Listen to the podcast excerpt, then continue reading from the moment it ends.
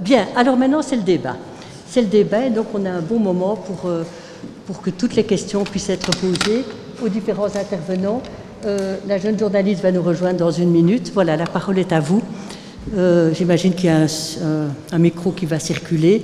Si vous souhaitez vous présenter, vous le faites. Si vous ne souhaitez pas, c'est votre vie privée. Ik ben Jan Herstogen, socioloog. Eh, voor Van den Bulke. Ehm, u gaat ervan uit van een alsmaar stijgende asielvraag. Klimaatgebonden, andere aspecten. Nu, in welke mate moet eh, ook mee verrekend worden dat dit eigenlijk ook inhaakt op een groeiend arbeidsdeficit. Dat wil zeggen door de eh, vermindering van de bevolking, de babyboomgeneratie die met pensioen gaat, het alsmaar minder instromen van jongeren, zorgt voor een deficit waarbij dat niet alleen de gewone reguliere migratie een antwoord is, maar moet men toch niet mee verrekenen dat de groeiende asielvraag een essentieel antwoord gaat zijn aan deze groeiende migratiebehoefte. Behoefte. Ehm, moet dat niet mee veel uitdrukkelijker in een soort Marshallplan verrekend worden? Of moeten we over een van een bulkenplan spreken? Ok, hartelijk bedankt voor het. Euh, je vais prendre deux, trois questions et puis on demandera aux intervenants de réagir. Oui? Voilà, Ils ont le temps bonjour. En fait, c'est deux questions. Oui. Euh, la première, donc on parle de critères pour, euh, on parle de critères pour déterminer la vulnérabilité, mais moi j'aimerais savoir qui sont les personnes ou éventuellement les commissions qui déterminent ce type de vulnérabilité. Euh, est-ce que ce sont des fonctionnaires, est-ce que ce sont des psychologues, est-ce que ce sont des équipes multidisciplinaires? Ça c'est la première question. Mm. Et la deuxième question euh, qui n'a pas du tout été abordée aujourd'hui, moi je demande concrètement que fait-on pour toutes les personnes exilées qui sont dans les environs de la gare du Nord, qui ne souhaitent pas demander l'asile ou qui le souhaitent mais qui ont tellement peur du règlement de Dublin Que fait-on concrètement au niveau belge, fédéral, régional, communal pour ces personnes-là Combien de temps va durer le soutien citoyen? Merci beaucoup. Merci beaucoup. Le règlement de Dublin, on pourra en parler longuement. Parce qu'il ne faut pas avoir fait Bac plus 5 pour comprendre que, évidemment, le règlement de Dublin est problématique. Ça, c'est clair. Oui?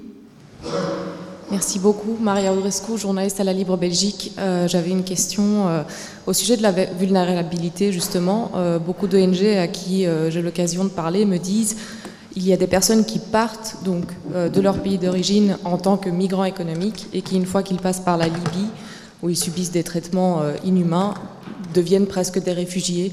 Je me demandais, est-ce que l'évaluation de la vulnérabilité euh, prend en compte euh, les situations dans les pays de transit Merci.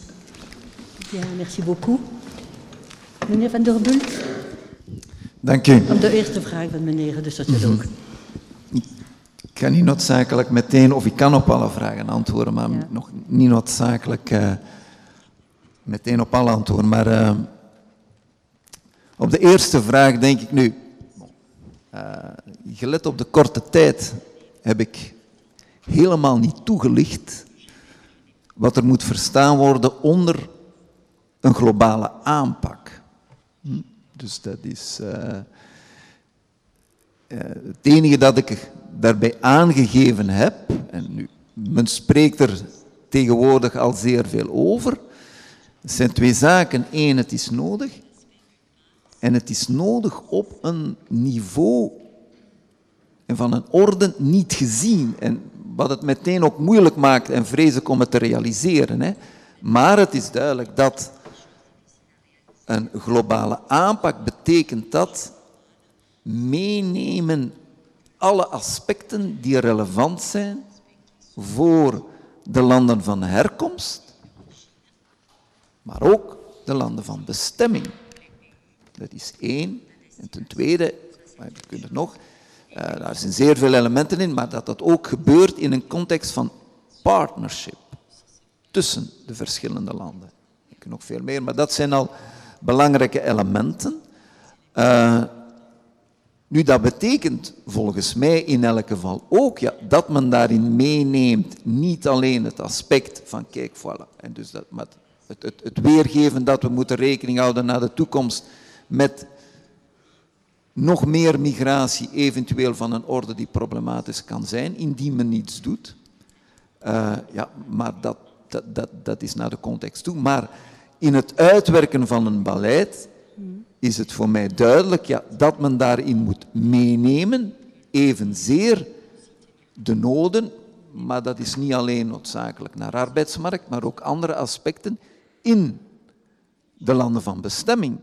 Nu, en, en voor de duidelijkheid, nu dat kan ook zijn, nu, maar dat in, in globaal, ja, hoeft ook niet noodzakelijk één richting te betekenen, hè, enzovoort. Dus, dus, dus een, een globale aanpak, allee, nu, dat betekent, en daarin zit, en ik, maar eigenlijk menten, ja, dat, daarin zit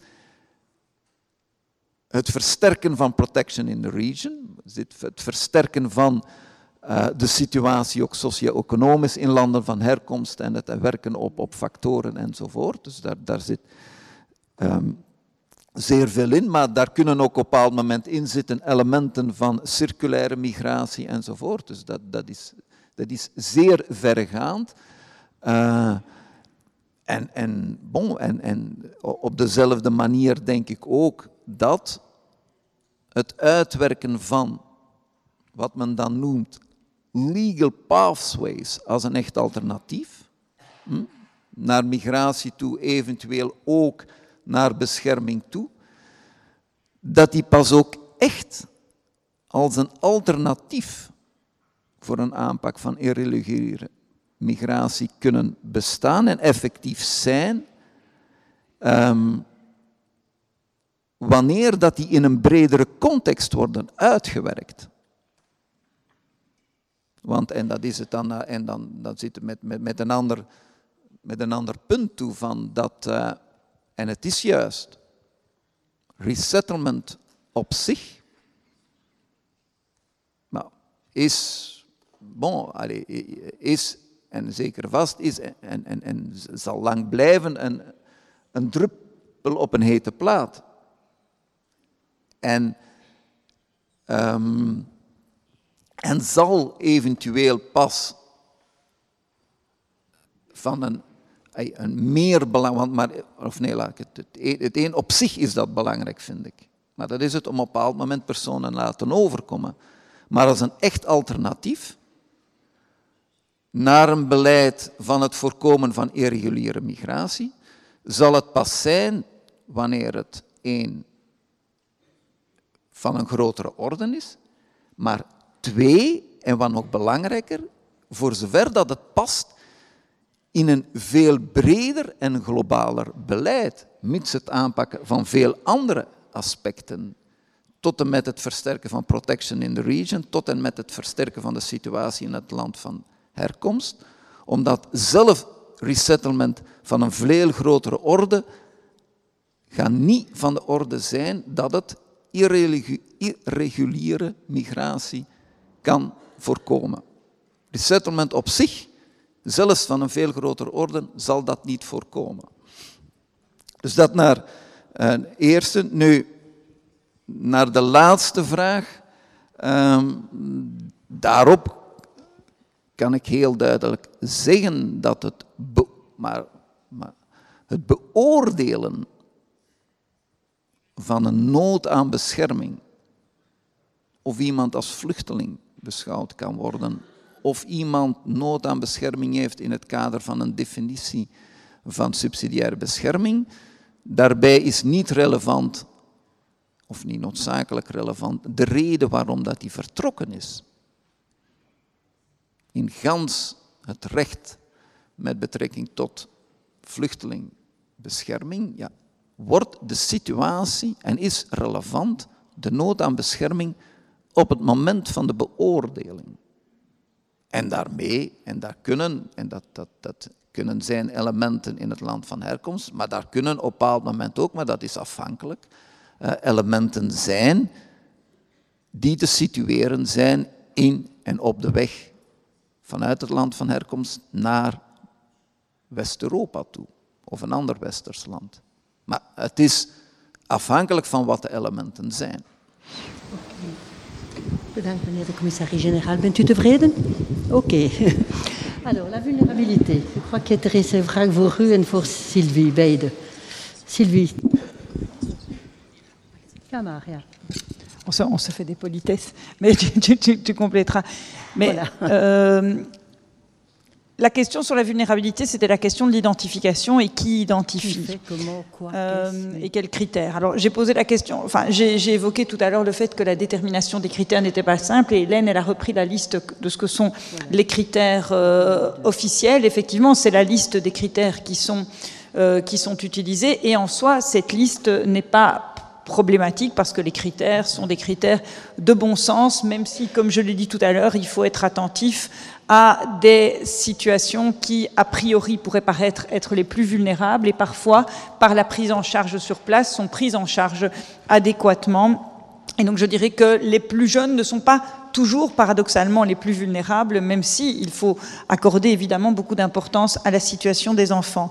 Mais la pire des vulnérabilités, enfin ce qui accroît, euh, ce qui pose le plus de problèmes dans la vulnérabilité, au-delà de la détermination de, ces critères, ce sont les procédures et l'évaluation de cette vulnérabilité, la question de savoir comment on y procède. Aujourd'hui, euh, c'est très peu codifié et c'est très peu organisé avec les risques que je dénonçais tout à l'heure que euh, ben, y a des tas de rapports internationaux qui dénoncent ces fils avec les, dans, dans les camps de réfugiés et l'intervention des, des mafias pour être en ordre utile sur les risques de réinstallation. Alors on n'évitera jamais tout à fait ce genre de risque, mais le seul moyen de l'éviter, c'est d'avoir des commissions pluridisciplinaires et des commissions euh, composées de plusieurs personnes venant d'horizons différents. Il n'y a rien de pire que de confier des responsabilités aussi importantes que de détecter, de, faire, de choisir dans une liste qui est oui et qui est non, que de confier ça à une personne et toujours la même personne sans cadre. Faire une commission composée de personnes d'horizons différents et de compétences différentes, bien sûr, ça prend du temps, mais c'est du temps qui est ensuite gagné si les décisions sont des décisions de qualité. Il y a des tas de, modèles qui existent, comme celui qu'on avait utilisé en Belgique il y a des années pour la commission de régularisation en 1999. Ça a bien fonctionné. On avait des, co des commissions composées de personnes d'horizons différents avec une garantie euh, de respect d'un certain nombre de procédures. Oké, merci beaucoup Hélène. Wilt u iets toe te voegen? Um, nee, misschien, heel kort dat je denk ik ook de vergelijking kan maken met het belang van het kind. Van wie moet het belang van het kind vaststellen, wie stelt kwetsbaarheid vast. En dat daar de asiel- en migratieautoriteiten op zich, denk ik, ja, niet de vaardigheden daarvoor niet opgeleid zijn. Ook voor een stuk rechter en partij zijn bij de beoordeling van kwetsbaarheid en de gevolgen die daaraan moeten worden gegeven. Dus dat ik mij aansluit bij dat voorstel van pluridisciplinaire uh, commissie. Oké. Meneer de commissaris-generaal, u wilt iets toe te voegen, ja? Ah ben euh, voilà. Juste très, très, rapidement sur le caractère transformatoire d'une expérience de torture en Libye pour quelqu'un qui était un migrant. Non, ça ne transforme pas la personne en réfugié. Un jeune Sénégalais qui a été torturé en Libye, quand il arrive en Italie, bah, la solution, elle n'est pas en Italie. Euh, la solution, elle sera au Sénégal. Mais il faut effectivement supporter aussi les pays d'origine à mettre en place des mécanismes de réintégration qui tiennent en compte les besoins médicaux, psych psychosociaux des gens qui ont été victimes euh, de torture. Euh, juste sur la réinstallation, là, parce qu'il y a beaucoup de débats sur les critères et comment on mmh. utilise la, la vulnérabilité, j'ai peut-être pas été très clair ce matin. Euh, bon, la réinstallation doit être beaucoup plus accessible, beaucoup plus de volume. Hein. L'Europe réinstallait plus de réfugiés en 1956 dans la crise hongroise malgré des circonstances politiques très, compl très compliquées à l'époque, l'Europe a réinstallé beaucoup plus de réfugiés en six semaines qu'on a réussi à le faire en cinq ans. Donc euh, il y a des modèles en place, il y a des expériences qu'il faudrait revisiter. Moi, j'appelle à une, à une diversification des canaux de réinstallation. Il y a la réinstallation classique, HCR, critères de vulnérabilité qui sont mmh. assez clairs. Et là, je dis, il faut donner une priorité absolue aux femmes, et je dirais voilà, exactement aux mineurs accompagnés. Oui. Aux mineurs accompagnés. Il y a aussi des réfugiés qui ne sont pas vulnérables, mais pour qui la réinstallation pourrait être une solution. Ils ont des compétences euh, sur le plan d'éducation, sur le plan euh, travail, Et pourquoi pas, afin de rendre la, réinstallation plus équitable, ou la perception plus équitable de la réinstallation, pourquoi pas avoir un système de loterie Définir à partir d'un certain nombre de critères un algorithme, et on utilise nos banques euh, d'enregistrement des réfugiés. C'est, à mon avis, plus juste qu'une sélection individuelle qui va être par nature très subjective. Euh, Dernier point sur les, mineurs, euh, juste pour être bien compris aussi en la matière, sur les présumés mineurs, présumés non accompagnés en Europe. Pour moi, le droit européen est aujourd'hui inadapté à la problématique. Je ne pense pas qu'un mineur non accompagné doit avoir accès à la procédure d'asile sans qu'il y ait eu une détermination du meilleur intérêt du mineur avant. La meilleur intérêt du mineur, dans bon nombre de cas, ne va pas être l'accès à la procédure d'asile. Le meilleur intérêt du mineur, d'après la Convention du droit de l'enfant, si c'est possible, ça ne sera pas toujours possible, sera la réunion de famille dans le pays d'origine ou dans un pays de premier asile, mais ne sera pas l'accès à la procédure d'asile. Et là, à mon avis, on, on est un petit peu piégé par le droit européen tel qu'il est conçu aujourd'hui. merci beaucoup. Meneer de commissaris-generaal. Zeer kort, met betrekking tot hervestiging wil ik eraan toevoegen. één, dat uh, de organisatie van hervestiging en resettlement steeds moet bekeken worden en best in een breder kader met tegelijkertijd en zo mogelijk ook een protection, versterking van de protection in the region. Dat is één. Nu ten tweede, wanneer men het heeft over het bepalen op een bepaald moment van selecties en voorrang geven aan personen die kwetsbaar zijn, naar de mogelijkheid naar overkomen, uh, dan pleit ik in het algemeen eerder voor het versterken en het uitbreiden van de projecten van resettlement in samenwerking met UNHCR, dan het creëren van op een bepaald moment nog bijkomende pathways. Nu, zeker vast, wanneer die dan uh, zouden aangebracht worden vanuit andere organisaties. En ik begrijp dat er op een bepaald moment, en zeker vast, vraag is naar een duidelijk juridisch kader. Maar naar de realiteit toe, wat ik wil aangeven, dat is dat in het kader van het programma Resettlement, dat vanuit UNHCR voor gans de wereld uitgebouwd is, dat dat een zeer sterk uitgebouwd project is. Waarbij lidstaten dan kunnen rekenen op de vergaande expertise en professionalisme van UNHCR. Die een zeer ruim zicht hebben op de situatie van vluchtelingen. En die in het algemeen, vind ik, ook het best geplaatst zijn om na te gaan waar de noden het hoogst zijn. Die ook vergaand professionalisme uitgebouwd hebben naar het voorkomen van fraude. Voor een stuk ook voortgaande op ervaringen in het verleden. Dus de keuze en op een bepaald moment de preselectie, in het algemeen, meen ik, kan ook daarom het best gedaan worden door UNHCR. Zeker vast in vergelijking met andere organisaties, laat staan privépersonen. Het is dan bovendien ook een programma waarin dat er op een heel duidelijke wijze uitgewerkt wordt hoe daarna dan ook na een preselectie door UNHCR experten van lidstaten mee en vooraf bekijken of er een reële nood aan bescherming is en een aantal zaken dus vooraf nagaan, zodanig dat dat op een duidelijke manier georganiseerd kan worden. Zonder dat er, en dat denk ik dan, ja, dat personen op dat moment afhankelijk zijn van derden die eventueel het systeem zouden kunnen misbruiken.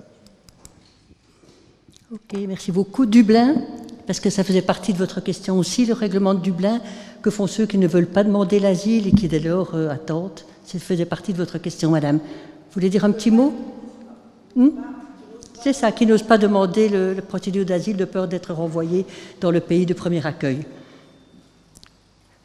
Tu, tu, veux dire quelque chose, Sylvie? Oui, bah, bah, très brièvement, parce qu'en fait, le texte est là, et le problème, c'est que voilà. ça fait des années qu'on dénonce le caractère insatisfaisant euh, du texte en ce qui concerne les critères et, et l'absence la, totale de solidarité entre les pays européens. Le problème, c'est que les seules dérogations à Dublin, c'est soit les défaillances systémiques dans un pays de passage et le critère pour arriver aux défaillances systémiques est extrêmement élevé, de sorte que l'on considère aujourd'hui qu'il n'y a quasiment plus aucune défaillance systémique, même en Grèce par exemple ou en Hongrie. Mmh. Le risque individuel lorsqu'il y a des besoins liés à une vulnérabilité particulière qui était prise en compte par la Cour européenne des droits de l'homme, mais difficile à faire valoir dans des cas particuliers. Et alors il y avait eu l'exception de la relocalisation, programme qui est aujourd'hui terminé. Et j'ai envie de dire, il y a une quatrième exception, mais qui est l'exception du bricolage auquel on procède dans les dossiers, c'est-à-dire on dit aux gens, bah, vous allez faire une demande d'asile, il y aura un Dublin, vous vous cachez, mais vous vous cachez à, moitié pendant six mois, c'est-à-dire que vous vous cachez, mais tout en donnant une adresse. Et si vous avez donné une adresse, même si vous n'y êtes pas, alors après six mois et un jour, pour autant que vous ayez donné une adresse, donc on est dans du bricolage, et le bricolage... Autant de bricolage autour d'un texte légal est toujours le signe que ce texte ne convient pas et qu'il doit être revu. Il y avait une proposition de, de, réforme, il y a une proposition de réforme du règlement Dublin, euh, oui, il y a celle euh, du Conseil, mais oui. il y avait celle du Parlement européen, le rapport Wickstrom, qui était vraiment intéressant parce qu'il y avait une véritable révision de l'approche, la, de, de euh, une profonde révision de l'approche avec beaucoup plus de latitude laissée aux demandeurs d'asile de procéder en partie à un choix en fonction d'attaches culturelles, mais euh, il n'y a pas de volonté politique de, suivre cette proposition. Donc tant qu'on est dans Dublin, il n'y a que le bricolage euh, qui fonctionne et qui peut être conseillé, et un bricolage qui a des effets pervers également, parce que pour ceux qui voudraient tomber dans le critère le critère précédent, qui est celui de l'exception individuelle, il y a presque une incitation à dire à la personne qu'elle se sent vraiment très très mal. Et si elle va vraiment très très mal, alors peut-être il y aura une exception individuelle. Est-ce que c'est intéressant, euh, sur le plan macro, de fabriquer des très malades et très souffrants et très vulnérables qui peut-être au départ ne l'étaient pas, mais à force de leur dire il faut que vous le soyez pour être dans une exception éventuelle, bah, ils vont finir par le devenir. Euh, euh, si pas vraiment, en tout cas en apparence. Donc on est en permanence dans des situations bricolées qui ne satisfont personne. Merci Sylvie. Monsieur Cochetel, vous voulez ajouter quelque chose? Je suis d'accord, mais c'est aussi, bon, quel est le point de départ? Rappelons-nous de la situation avant Dublin. Avant Dublin, on avait un bazar en Europe où les gens pouvaient demander l'asile dans plusieurs pays européens, oui.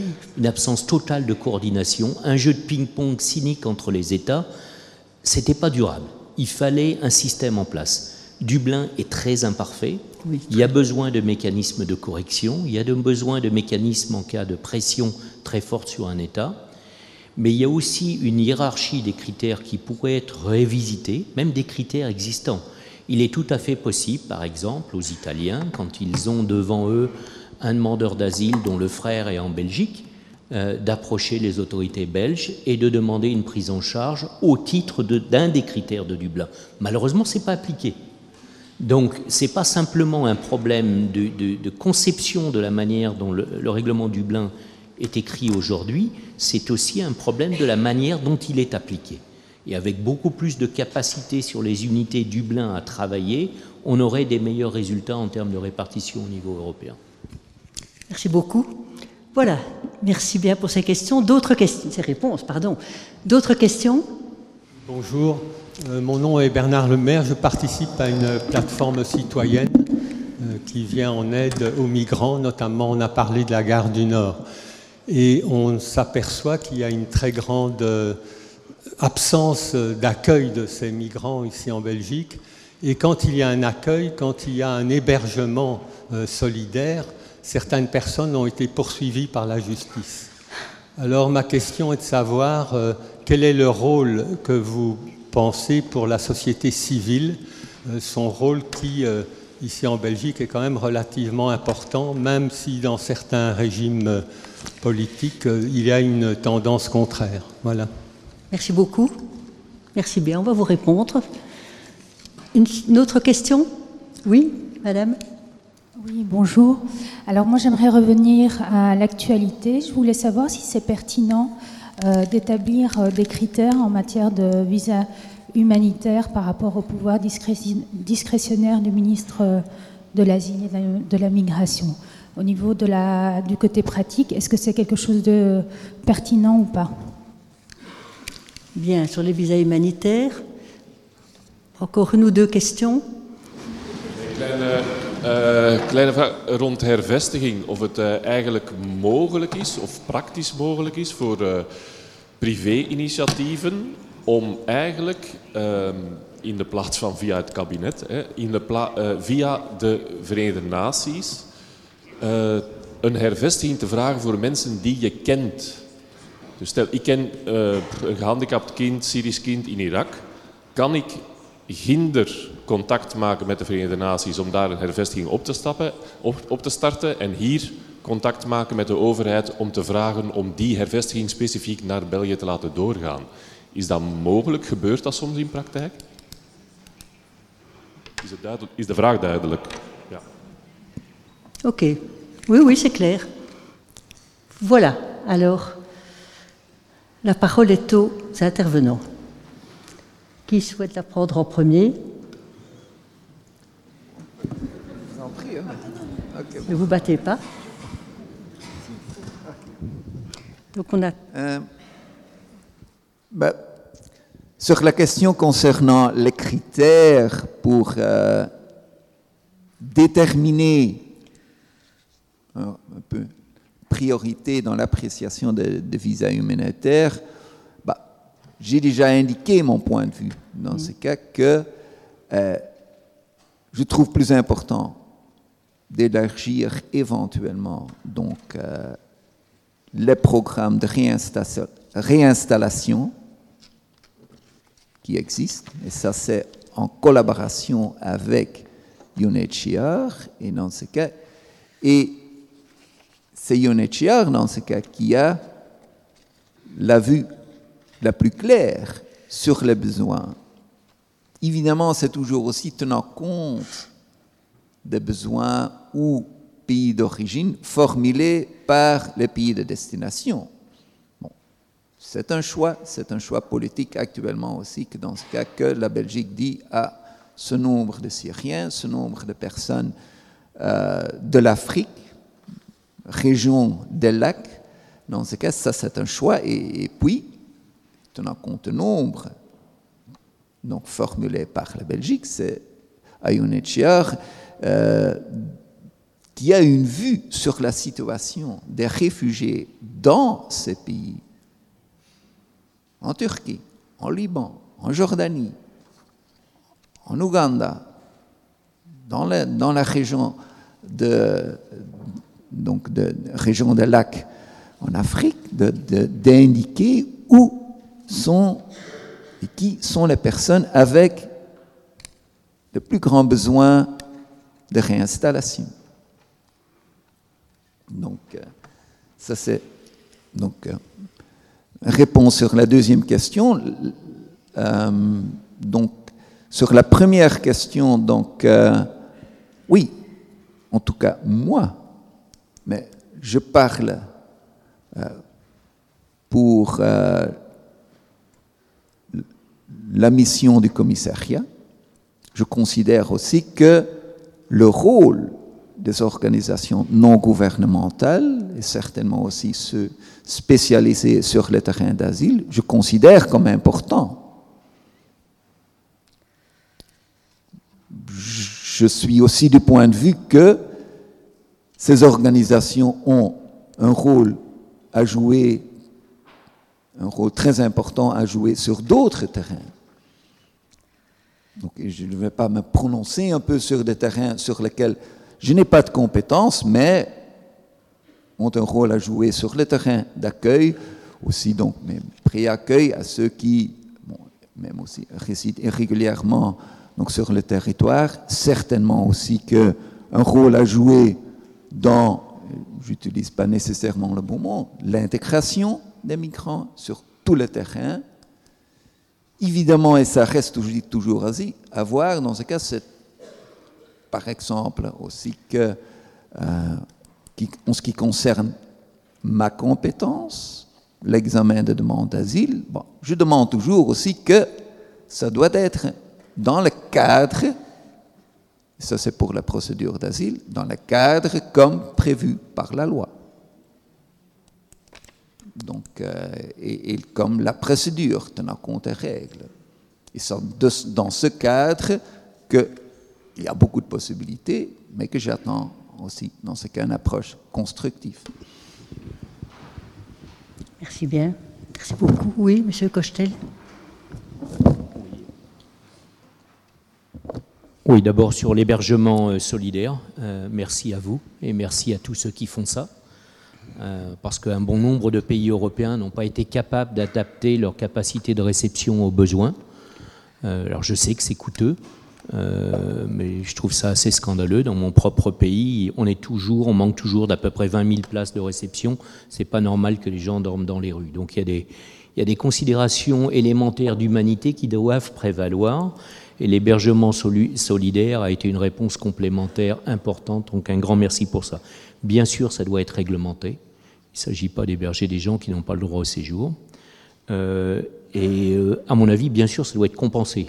ceux qui donnent de l'hébergement solidaire pourraient bénéficier de déductions fiscales. Ça ne me paraît pas scandaleux parce que c'est aussi un service public que vous donnez. Euh, sur le plan de la question qui a été posée, euh, la possibilité de sponsoriser, désolé d'utiliser cet anglicisme, un individu pour venir via le canal de la réinstallation. une solution, c'est alerter le HR. Nous verrons si la personne est éligible sous nos critères de réinstallation. Ça peut jouer dans un certain nombre de cas. Autrement, on voit en Europe le développement effectivement de euh, systèmes privés de réinstallation. Alors c'est un partenariat public-privé L'État garde toutes ses compétences en termes d'autorisation, de filtrage euh, sécuritaire, etc. Mais des communautés peuvent sponsoriser d'autres communautés et prendre en charge leurs coûts de réception et d'hébergement. Et l'État donne le statut de réfugié. Alors ça a commencé au Canada, en Australie. On voit maintenant en Irlande, euh, en Angleterre, le développement de ces systèmes-là. C'est assez intéressant en Angleterre parce que le gouvernement anglais avait dit nous n'allons pas réinstaller de réfugiés syriens. Et tout de suite, il y a eu 300 maires, des communautés religieuses, des, des, groupes associatifs qui ont dit, mais attendez, si l'État ne veut pas le faire, nous, on est prêt à le faire. Et donc, il y a eu toute une rediscussion au niveau anglais. Et là, il y a tout un capital de solidarité au niveau européen qui peut être utilisé pour élargir la réinstallation, mais il faut faire attention.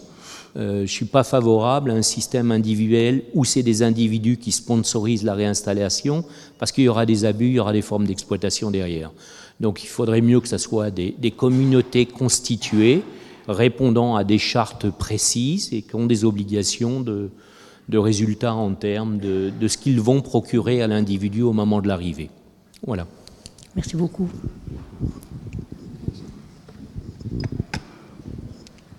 Euh, je me permets d'intervenir, alors je ne suis que journaliste, mais sur la question des critères pour euh, les visas humanitaires.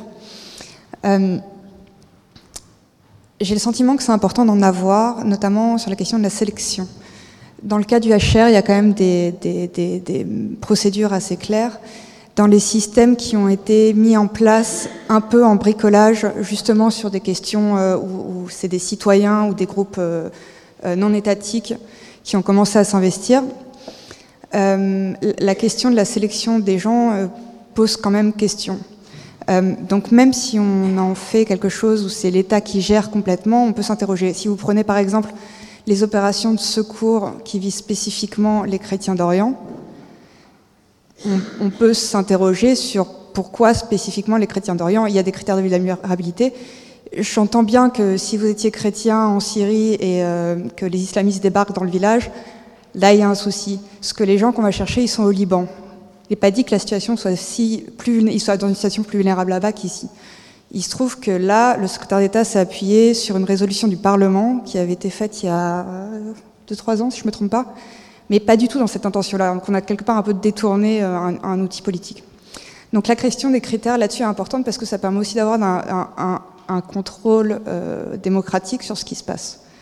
Maintenant, c'est pas le fait de mettre des critères qui empêcheront euh, des problèmes qui sont d'ordre opérationnel, à savoir que on, enfin, donner une responsabilité dans les choix à quelqu'un qui euh, est un peu tout seul, comme c'est visiblement le cas euh, sur euh, les visas aujourd'hui. Donc ça vous apportera pas. C'est un autre problème après la question des contrôles qui doivent être mis en place. Je ne sais pas si c'est très clair. Ok, merci beaucoup.